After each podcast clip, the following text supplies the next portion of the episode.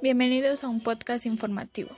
Los integrantes de este equipo y de este podcast son mi compañero Hernández Martínez Luz Manuel y su servidora Morales Gómez Farías Ana María. Nuestro tema será la obesidad.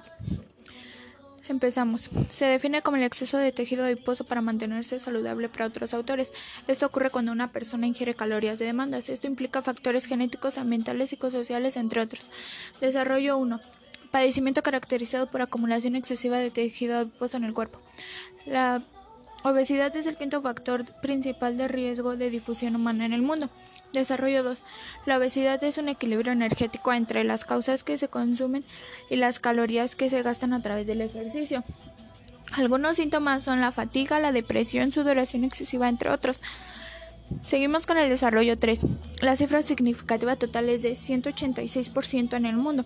El 46% corresponde a las mujeres, el 35% a hombres, 27% a mujeres de 12 a 19 años con sobrepeso, 22% de niños menores de 5 años, el 21% de jóvenes y adolescentes, 18% entre 5 a 11 años, 17% peso corporal.